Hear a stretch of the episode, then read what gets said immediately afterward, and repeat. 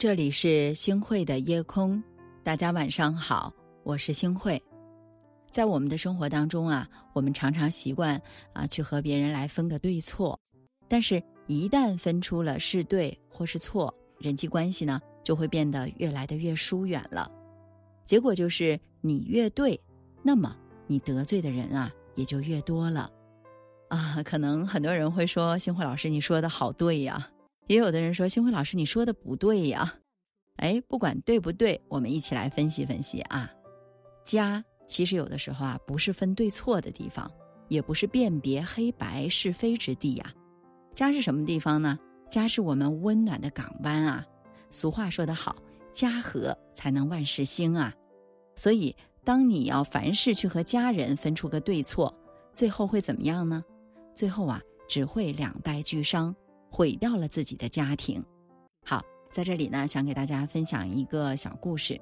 说有一对结婚多年的夫妇啊，那刚结婚的时候呢，有过不少的分歧。妻子想小富即安，那丈夫呢却想富甲一方。妻子想出双入对，丈夫却想我们要彼此独立。妻子想着孩子的成绩一定要优异，丈夫要求呢，哎呀，不倒数就行了。所以呢，他们的夫妻关系啊，一度非常的紧张，差点闹到了离婚啊。那么，为了来挽救这段婚姻，他们各自都冷静下来了，约定了彼此最大限度的去认同对方。每当看法产生了分歧呢，就各退一步，找到彼此都能接受的办法。每当丈夫犯了错误的时候，会和颜悦色的去接受批评，认错道歉。每当妻子心情不好的时候，大发脾气呢，丈夫也会想出办法来逗她开心，予以安慰。这样呢，当两个人不再较真儿于啊到底是谁对了还是谁错了的时候，这两个人的关系啊也就缓和了很多很多。老话常说，公说公有理，婆说婆有理，不要总是想着自己是对的。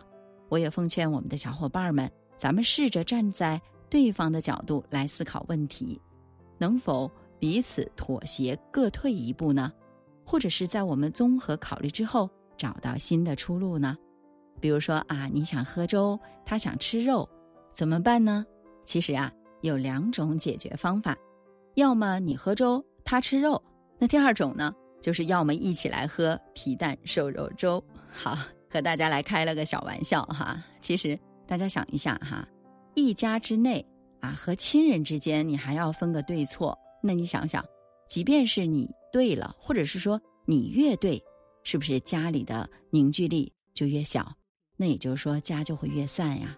所以千万不要在家里争个对错。还有啊，就是你越对，朋友越少。哎，为什么星辉老师会这样说呢？大家想想，君子交朋友，立场有别，不分对错呀。西晋和东吴打仗。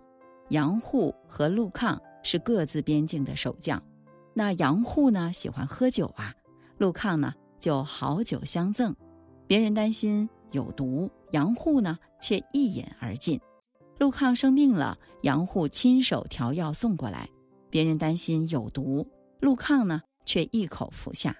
大家想想，这样一来二去，他们彼此敬重对方的才华人品，惺惺相惜。结下了深厚的友谊，再后来呢，每次交战，他们都约好时间，从不违约。打仗抓来的孩子安全送还，阵亡的敌国将士予以厚葬。是的，立场不同，丝毫不妨碍真诚的友谊。总强调自己是对的，别人是错的，那最容易没有朋友的。所以啊，我们都有犯错的时候，别揪着过错不放。斤斤计较、爱翻旧账的人啊，迟早会逼走身边的朋友的。不是大是大非的问题的话，咱们睁一只眼闭一只眼也就过了。人家能接受，私下里劝他改正就好；人家听不进去的话，越劝只会越崩。众人皆醉我独醒的人，不是清高，而是情商低。所以呀，不分对错，我们的友情才能够长存。那还有呢？大家来考虑一下啊，铜钱是一种什么样形状的呢？我们来想象一下。哎，没错，铜钱啊是外圆内方，象征着君子处事要圆，要懂得变通。做人要方，坚守原则，是非不分让人讨厌，是非太分让人记恨。北宋的时候啊，寇准是丁谓的伯乐，也是朋友。寇准呢，先做了宰相，丁谓呢做了副宰相。一次宴会上啊，寇准把这个汤汁洒在了胡须上，丁谓啊赶忙的过来帮寇准擦胡子。那寇准当即就斥责了丁谓。副宰相给上司溜须，成何体统？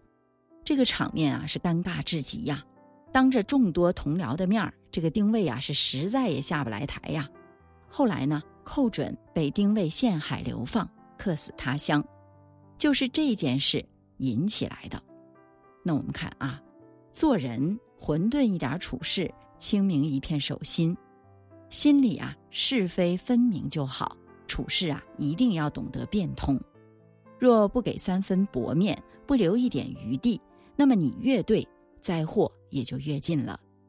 一个人太爱表现自己的正确，批评别人的过错，就会招来各种麻烦。对错是心里的一杆秤，不是做做样子来给别人看的。如果说呀，只是争眼前一时的对错，看不到祸患来临，就很危险了。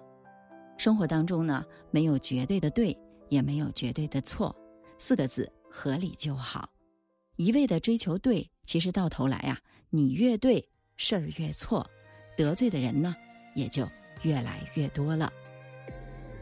数着春去手头的红豆，无人黄昏后，庭前寒冷声，秋为谁消瘦？月下唯有我的身影，都该与谁厮守？酒入喉，却解不了愁。芙蓉花又挤满了枝头，奈何蝶难留？漂泊如江水向东流，望断门前隔岸的杨柳。寂寞人不休，我无言，让眼泪长流。我独酌山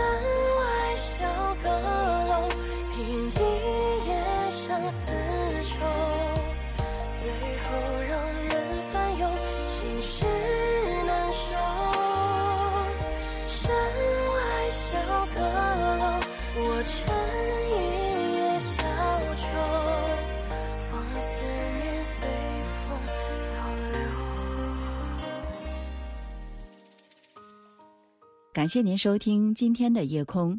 如果你特别喜欢的话，那就分享吧。您还可以在文末点一个再看。晚安，好梦。